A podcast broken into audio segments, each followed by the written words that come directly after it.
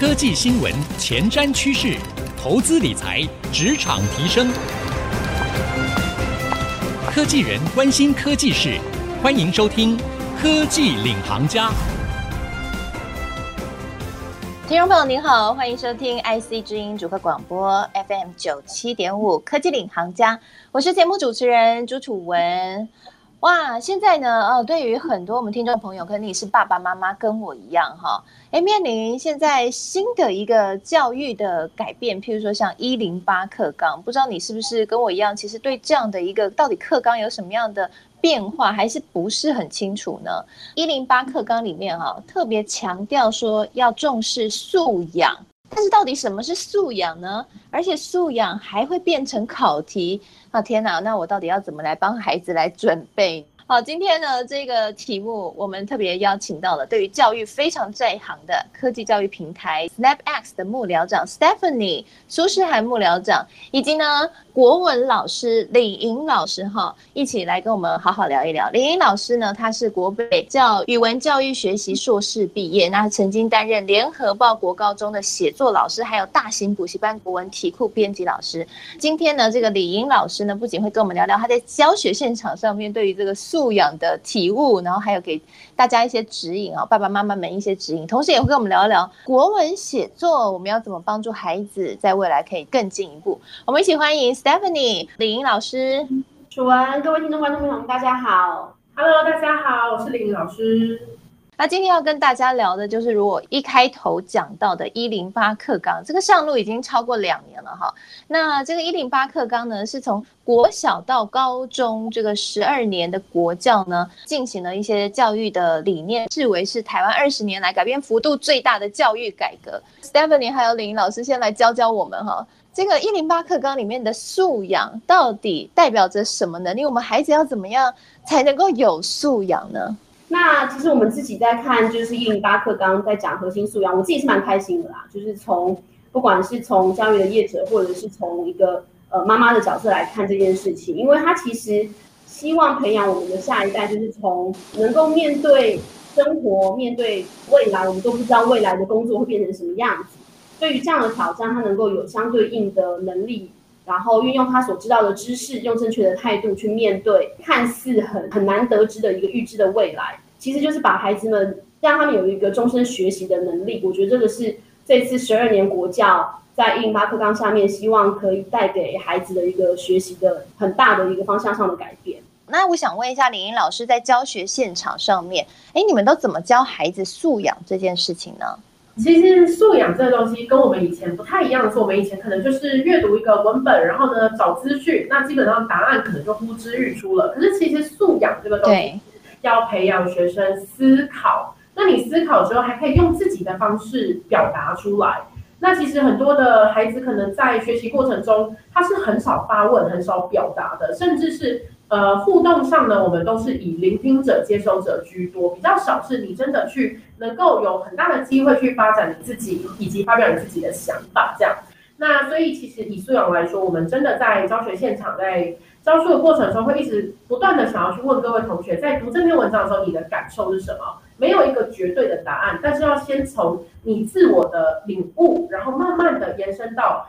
哎，你可以发展出你自己套脉络啊、系统啊，然后你开始有自己的知道自己的核心价值，要知道这篇文章它想要传递给你的寓意，这样，那就是把这些东西吸收，然后再造出啊。可是这透过考试要怎么考出来呢？所以我自己蛮好奇的。例如，他帮你捏造了一个情境，那这个情境里面呢，可能是你生活中会面临到的问题，也有可能是融合了古文、古代的人他所面临到的一个状况。那全部融合起来之后呢，主要就是要考学生如何把知识整合在情境当中去考出来，所以它题目会变得，哎，好像跟我们的生活很相近，可是里面又包含了很多那种专业性的知识性的题目在里头。哦，所以要让学生去解答情境，就是让他们可以不只是学到，还要可以灵活运用，运用的程度怎么样才会是评鉴的标准，就是了哈。对。哦，所以这对学生来说其实很不容易诶。像学生对于这样的一个考题的转换来说，其实难度蛮高的诶。那我想请教一下 Stephanie 哦，因为你们提供的就是一个工具平台，可以让学生就是解答学生的难题哦，或者说帮助学生学习更有效率嘛，就是 SnapX。那在面对素养这一个有点抽象，而且是完全新的一种考题的时候，那在 SnapX 的平台上面，你们有观察到有学生怎么样来运用平台，然后来增强自己在这方面的能力吗？其实我们这边大概分两大块，一大块就是还是刚刚楚文提到，就是提问问题。那的确也会看到越来越多的问题是，可能不是那种短提问，它就是一个很长阅读的应用题。这样讲大家可能比较可以理解，就是我们小时候在学数学或者是在答这些比较是科学类型的题目的时候，除了是那种很直接的问答之外，大概最痛苦的大部分都是应用题，因为它就是给你一个情境。那现在应用题就变得很相对于复杂跟相对的长文，那我们也的确看到，就是学生在呃，尤其现在高中生在问的问题上面也开始增多了这样子一个题型的类型。那第二块就会是呃我们的影片课程的这个部分，所以我们现在大概有十五位左右的国高中生的，就是老师在我们平台上，就是真的是拍影片授课。那授的课程就是针对高一到高三，然后甚至是针对现在的新学测，我们有一个。就是新学测的黑马的一个课程，那我们就会尽量都是以素养的题型来做课程的讲解，所以对于学生来说就多了一个呃练习的机会。因为其实我觉得刚刚林老师讲的还蛮好，就是读了文章要有自己思辨的能力，那这样的能力其实在现在的高中的孩子来说，我觉得相对是辛苦的。当我们现在课程是比较是用这样子的题型去让学生慢慢的重新适应，然后重新去思考。那可以提供他们一个不一样的方向。对啊，以前我们考试，尤其是像古文，不都考一些选择题哈？问你说这个字是什么意思？对呀、啊，现在的小朋友还要去帮古人解答难题，哎，真的是也是辛苦他们了哈，真的很不一样。身为家长哈，我们看到自己小孩很苦恼，我们可以去引导他们的一些小技巧。可不可以请林老师来从老师的角度去讲？啊，我觉得我讲妈妈的角度好了。我们在从比较小的孩子在陪伴阅读这个过程里面，你就会听到很多的绘本专家会告诉你说，哎，书不是读完就好就放回去了，是你还要跟孩子互动对话，然后去引导他去思考这个故事里面在讲些什么样子的一个观念，或者什么样子一个呃他在生活上会遇到的，不管是学校的小挑战、同学之间的关系，或者是他的就是不想睡觉，为什么不想睡觉等等之类这种很小很小的观念是。透过对话去帮他们去建立一个自己的思考逻辑，可是其实延伸到国中跟高中，我觉得其实是一样的。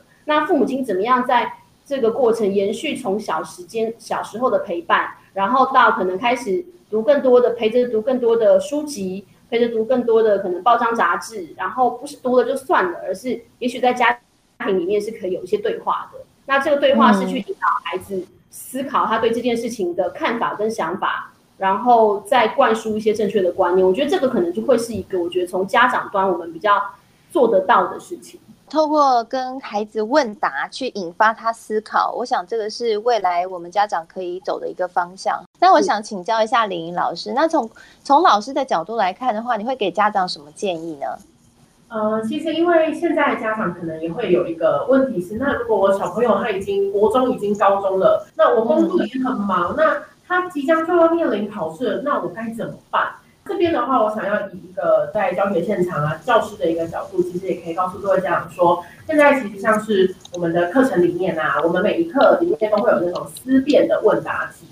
那那种问答题，也许我们我们都会有安排，就是以我们呃课程啊专业的角度哦，去为每一个单元，它可能有古文、有现代文学的一个融合的思辨题，让学生可以去做回答哦。那其实也可以从那样子的题目里面，如果家长当然如果呃真的有有时间能够去盯小朋友的功课，开始可以问他说，哎，那像这一课啊，你觉得他在讲什么？从这个角度慢慢的去延伸。那如果没有空的家长怎么办呢？小朋友要怎么自救呢？呃，其实我觉得以高一二好了，高一二或是你现在是国中生的。他们训练的方法，这一定是要稳扎稳打的，从教育部所选的选文当中，慢慢的去延伸到，例如生活题型。那像是在我们的国文课程里面啊，我们的那个 SnapX 里面的国文课程，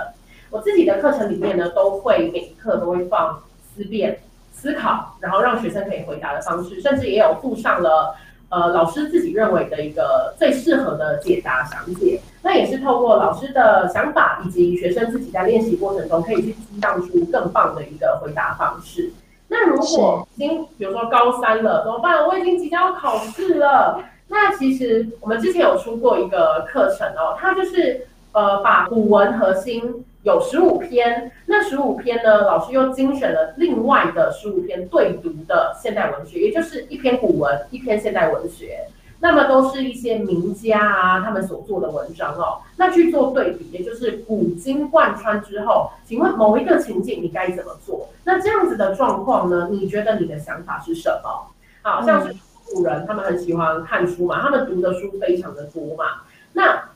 这就可以延伸到，那现在我们来看一下图书馆好了，图书馆借书率每一年都在下降，甚至出版业可能没有那么景气，那你觉得为什么？就透过这样的方式呢，用图表也好，或者是呃文本对读的方式也好，让学生去思考这样子。所以其实是呃，如果你已经是快考试的，已经非常焦头烂额、迫在眉睫的同学哦，其实可以透过这样的方式，就是文本对读，然后老师帮你整理的古文以及现代文学的方式去做一个训练，这样。哎，我觉得刚刚两位分享的非常的好，就是对我也有很多的启发哦。就是说，其实，在素养这样的一个在一零八课纲里面新的一个我说目标好了，就是训练孩子要有素养，其实就是训练孩子有独立思考还有思辨的能力。那对于我们家长来说的话，其实我们可以透过问答引导的方式，哈，提问的方式来帮助孩子能够在这个方面。可以促进思考哦。那休息一下，广告回来，我们继续来更深入聊一聊。当我们的孩子已经透过这样的问答或者我们的引导，他开始有一些思考和思辨能力的时候，如何可以把他的想法表达完整？好，特别是透过作文、透过写文章的方式，把他的意见传达清楚，这个非常重要哦。国文老师也在现场，所以下半集节目我们将会继续来聊一聊。哎，写作文，小朋友在写作文、国文作文上面有没有什么 paper 可以让孩子？可以写得更好。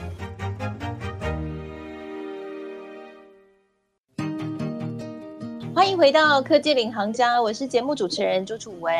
今天在节目当中，要跟各位听众朋友，如果你是家长的话，我们来聊一个很重要的议题，就是一零八课纲。我们在上半集节目呢，我们邀请到了 SnapX 的幕僚长苏诗涵幕僚长 Stephanie，还有国文老师李莹老师一起来分享啊，对于这个素养的考题，他们在教学现场的观察，还有呢，对于家长的一些建议。当我们的孩子呢，透过上半集，哎，李莹老师还有 Stephanie 的分享，哎，我们透过问答来引导孩子有思辨能力之后。那么我们的孩子要怎么样把他们的思考想法能够做一个很好的表达呢？那现在呢，这个大考的命题文本不仅变得很多元，而且字数也大幅的增加。像学测和指考国文科平均大概一点一到一点三万字，会考的国文也有九千多字哈。所以长文的阅读理解很重要。还有呢，你在写国文作文的时候，你要能够写得漂亮也很重要。所以我们要先请教一下李莹老师哦。那写作文要写得好，有没有什么 paper？嗯，其实如果在训练的过程中，如果以问答题好了，思辨题的要写得好哦，你可以先问自己一件事，就是我今天读完这篇文章，我是同意的还是我是反对的？你先用，嗯，先想好立场。嗯，对，你先想好立场，因为很多时候啊，学生他没有办法去完整表达，你会觉得好像整篇文章都在讲一样的东西，就是因为他自己的立场不够明确。那所以我们先。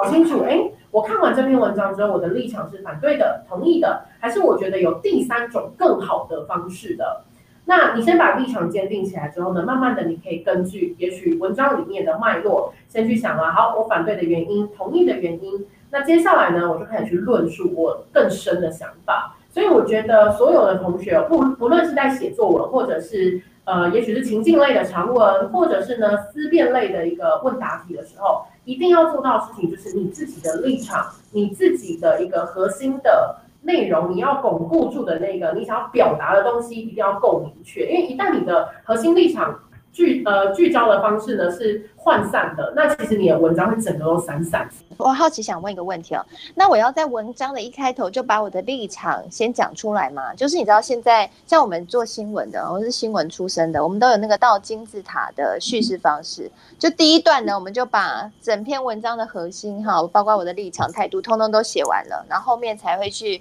补论述我第一段的态度。那你建议这样的一个写作方式吗？其实我觉得，如果以学生来讲啊，他们一定要做到的，先做两件事情。第一个叫做整理文章，你先整理好对方在讲。嗯。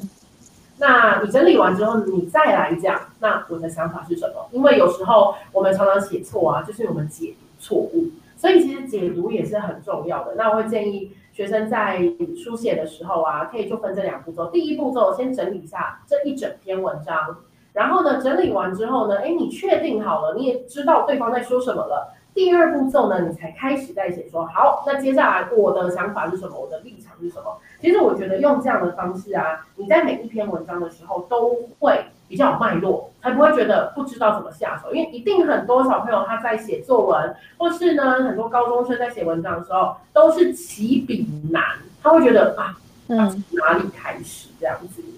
那我也想问一下 Stephanie 哦。像是时刻问啊，也有设计一些相关的课程。那你们在课程设计上面，你你们怎么去帮助学生在这方面做一些练习呢？诶，我看到好像还有一些题目，我觉得蛮有趣的。譬如说，像刚刚讲说这个考古人的情境题哈，来做一个跨领域的结合设计的题目，会是像苏东坡在现在的生活，他会点什么样的 Uber E 外送呢？呃，或者是诸葛亮作为一间公司的 CEO，面对难题他会做什么决策哦？哦，这个题目真是不容易。是啊，哎，楚文，我先岔题一下，你不觉得其实刚刚李老师讲，就是说先把文章做一个解析，然后知道对方在写什么，这件事情跟我们在职场上面，就是在开会的时候，想楚文你的书上提问里有提到，就是对方到底在讲什么，你有没有听懂，然后是不是？透过一个什么样问答的方式再去确认了之后，才往下进行。我觉得这个其实逻辑是一样的，那只是我们好像都出了社会，